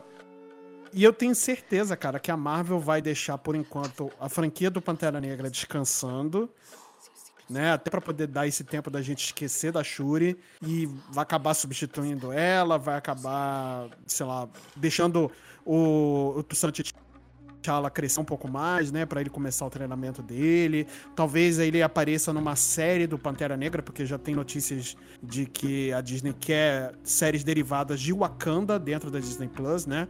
E eu tenho plena certeza de que isso é totalmente possível, porque é muito é, dá para explorar, dá para explorar. Você tem muito material ali bruto para poder explorar o Wakanda, no, sem necessariamente focar no Pantera Negra, né? Desde que o, a série não se chame Pantera Negra, né? Então aí fica um pouco mais complicado. Mas, cara, é isso. E eu tenho certeza que vai deixar o, a franquia do Pantera Negra aí descansando um pouco, né? E pra voltar ali, talvez, numa fase 7, 8, quem sabe. Eu acho que antes do encerramento lá das Guerras Secretas ele volta ainda, hein? Um, é um é um título muito grande para ficar muito tempo na gaveta. Ah, não, sabe? ali, dos é um Vingadores. Que rende grana e tal. Sim, sim, nos Vingadores com certeza, mas eu acho que um filme solo do Pantera Negra a gente não vem tão cedo. Entendeu? Então talvez. Será, cara? Eu acho. Uma, pra fechar a trilogia? Talvez eles não fechem agora, talvez eles façam uma. É, isso é totalmente é conjectura minha, não, tô, não tenho informações insiders aqui na Disney, pelo amor de Deus. mas, né, to, queria, mas não, né? Mas é, é, é, mas eu acho que eu concordo contigo. É, eu acho que eles vão deixar, né? Até para poder baixar um pouco a poeira. Foi muito emocionante, foi um filme muito bom, foi um filme muito, muito bonito. É, eles talvez façam ali alguma coisa relacionada ao Wakanda na Disney Plus com série, né? E tudo mais. E talvez o Pantera Negra só volte lá para os Vingadores, Guerra Secretas, né? O, os dois filmes do, dos Vingadores que vão fechar aí essa fase do multiverso, né? É, hoje o que tem de notícia é, de rumores é que vai ter uma série chamada é, Dora Milaje Wakanda para sempre, uma série para Disney Plus focada nas Dora Milaje, desenvolvimento social delas, gosto, gosto. é o recrutamento, como funciona o treinamento e talvez algumas missões assim tipo de espionagem, hum, coisas assim. Gosto pra caramba. É, eu torço muito para, nossa mano, imagina isso ia ser sensacional. Foda, foda. Já, já, já, já vou renovar minha assinatura do Disney Plus. É, assim, cara, para dar meu, meu veredito final, esse filme, eu, eu, não, eu não tenho costume pessoal, Taylor, de ver é, reviews de filmes assim, pra tirar dúvidas, pra coisa assim. Eu gosto de ver e rever e depois de catar informações. Mas esse filme repercutiu tanto e, e por incrível que pareça, muita gente falou mal e classificou ele como ruim, negativo e tal. Mas de todas essas pessoas que eu vi, nenhuma delas criticou algo é, visível nesse filme, algo crível. E sim, foi uma puta falta de interpretação, falta de gancho e senso é, emocional para lidar com ele. Todas as pessoas citam exatamente a mesma coisa. É um filme feito em homenagem ao Chadwick Boseman, mas vazio de conteúdo. E, porra, aqui eu acho que a gente citou tanto conteúdo em cima dele que eu, eu, né, eu queria que as pessoas revessem esse filme com um olhar diferente, porque ele fala de história, ele fala de colonização, ele fala de etnia, de grupos, de ativismo, ele fala de posicionamento. Então, cara, é tanta ideologia é, guiado na questão do luto e as fases do luto, legado. Então, mano, ele é um filme que ele deve ser apreciado e não assistido esperando tirinho, laser, guerrilha, pauleira. É, mesmo tendo tudo isso, ele é um filme extremamente sensível que precisa ser é, assistido e sentido ele, né?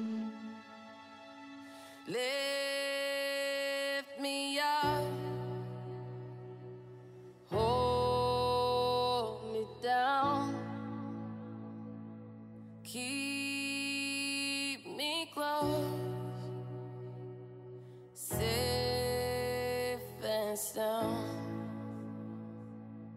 Burning in a hopeless dream. Hold me when you go to sleep. Keep me in the warmth of your love when you depart. Keep me safe, safe. Então é isso. É, queria agradecer aqui a presença do Taylor, é, que ele prontamente atendeu ao nosso convite para falar um pouco desse filme que é tão importante pra gente, mas eu acho que seria, assim, inútil a gente fazer esse cast se não tivesse uma voz negra dentro da nossa bancada Sim. hoje. Então eu queria agradecer demais a sua presença, cara. Obrigadão aí por ter ouvido o nosso chamado. Pô, cara, isso, é, o convite é sempre um prazer participar aqui, né? Eu, aprendendo coisa nova, trocando ideia, apresentando meu ponto de vista quanto a isso. Então eu acho que não falo só por mim, não, falo por uma galera inteira, assim como o Wakanda inteiro, né? E faz aí seu jabá, cara, onde as pessoas aqui que acompanham o Multipop podem encontrar você e o trampo que você faz aí de maneira magistral. Pô, que isso. É, para quem não sabe, eu sou quadrinista, trabalho com ilustração. E também faço resenhas, faço posts de curiosidades, desmembrando é, curiosidade dos quadrinhos, criação, bastidores, fatos históricos. Eu consulto muito o Marcel quanto a isso, então o conteúdo lá é bem, bem bacana. Nos Instagrams é arroba o Manuel Taylor e arroba Comic Taylor. Um é o portfólio de desenhos, de artes, capas que eu faço, e o outro é para mais para esse conteúdo mais escrito mesmo. Espero vocês lá e sigam que, que vale bastante a pena. Então é isso, meus queridos ouvintes. Também não esqueçam de seguir a gente nas nossas redes sociais. A gente está no Instagram com o perfil multipop.podcast. A gente faz umas lives lá, eventualmente, na verdade, o Marcelo faz, jogando jogos, passando medo, no Multipop Underline na TV. E também estamos no Twitter, no Multipop Podcast. Então, a gente se encontra por lá, se vocês quiserem deixar um comentário, dar uma interagida com a gente, indicar temas que vocês gostariam de ouvir por aqui, convidados que vocês gostariam que a gente chamasse, só deixar lá um comentário nas nossas redes sociais que ficaríamos muito felizes com a participação de vocês. Então é isso, a gente se vê na semana que vem. Tchau. Falou! Wakanda para sempre. E Bombay! E Bombay! Impérios Rex. Império... Caraca, teve isso! Uh, Nossa! Caralho, eu tô fazendo a mãozinha do namoro agora. Nossa, é verdade, ó, o Hadouken do, do, O Kamehameha.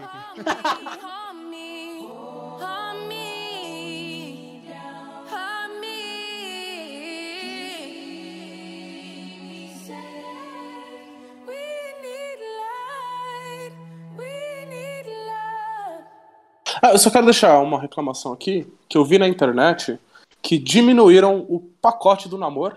E eu acho isso um absurdo. Também bom? acho, também acho. Em 2022, o ano do nosso Tinha Senhor. tá, pacotão tá? maneiro e tal, pá, todo Di- armado. é, diminuíram a mala do Porra. Ó, palha, palhaçada. É isso, muito isso. obrigado. Peraí, peraí. Mutante, pacotão mutante.